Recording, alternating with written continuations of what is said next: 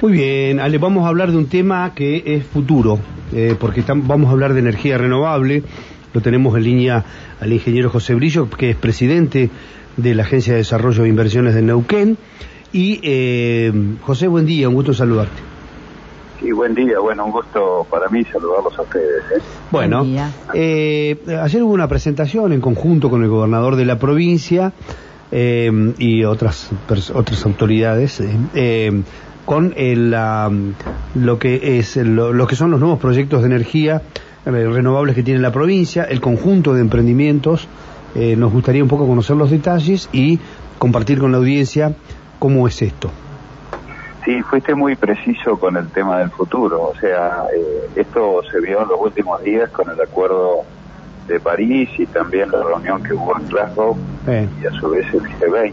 O sea, eh, la situación eh, es muy complicada. Eh, el transporte hoy en todo el mundo produce 7 millones de muertos por, por año, ¿no?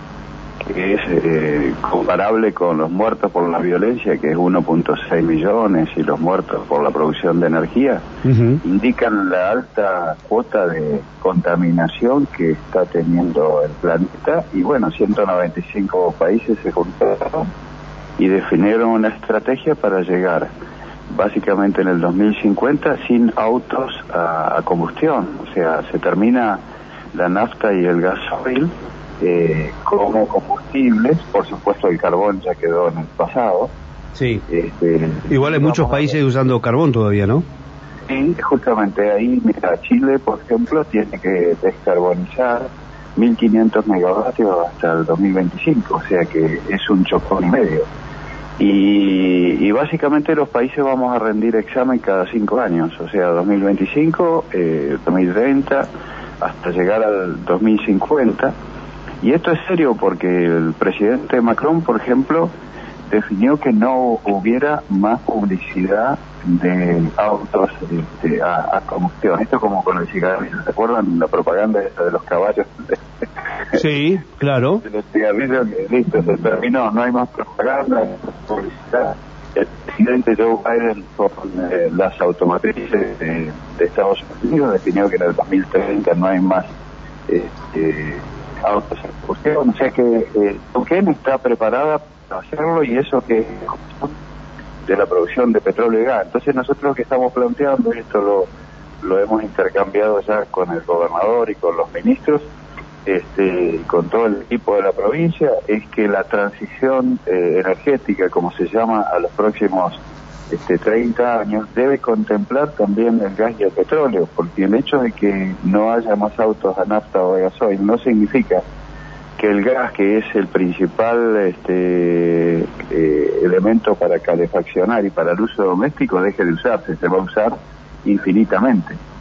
Y también el tema de eh, el petróleo con sus derivados, este, que puede llegar a ser en los próximos 30 años un buen elemento para que mejoremos la calidad de vida acá a partir del fondo anticíclico que se ha este, aprobado en la legislatura y que nos va a permitir tener fondos para la reconversión. Otro tema importante es este, empezar a forestar fuertemente, a desarrollar áreas de riego, este, digamos, a fertilizar. El tema de la forestación, como decía, es un tema, un tema fundamental. Así que la transición energética tiene muchos elementos y hay que tomarlo en serio, ¿no? Bien, muy bien. Eh, bueno, hay un compromiso global. No sé si las superpotencias lo van a hacer. Lo que sí sé que también este compromiso global que tiene que ver con la descarbonización y todo esto va a beneficiar mucho para lo que tiene Neuquén. Es una gran oportunidad para este para, para Vaca Muerta. Estaba viendo un seminario ayer, José, que lo está organizando TN, y realmente es sumamente importante eh, lo que tenemos acá, y, las posibilidades que son para Neuquén únicas y, y impostergables, además, ¿no? Sí, sí, y las tenemos que acotar a 30 años fundamentalmente, pero también acompañados por todo lo que significa cumplir con el Acuerdo de París. Mira, yo te doy algunos números. Cumplir con el Acuerdo de París para la Argentina, eh, tenemos que instalar entre 750 y 1500 megavatios este, por año de acá hasta el 2050. Significan inversiones hasta el 2030 por 9 mil millones de dólares y el 2050 por cerca de 19 mil.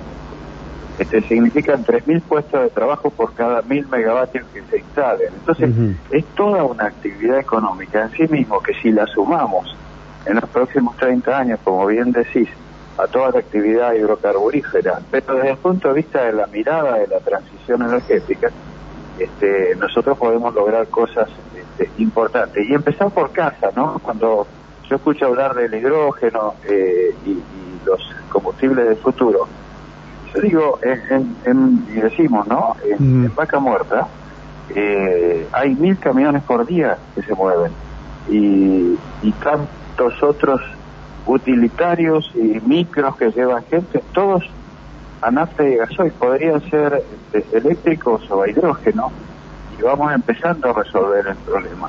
Y esto lo, lo podríamos hacer fácilmente a partir de nuestros lagos, producir hidrógeno a partir de la planta de agua pesada, que también eh, se podría reactivar para producir hidrógeno o amoníaco. Creo que hay una, una gran oportunidad, creo que Neuquén empezó bien, eh, digamos, llevamos 162 millones de dólares de inversión privada, genuina y de fondos y de mecanismos de financiamiento verde en los próximos dos años, a pesar de la, de la pandemia, con un fuerte equipo, trabajando todos los organismos de la provincia este, en, en el mismo sentido.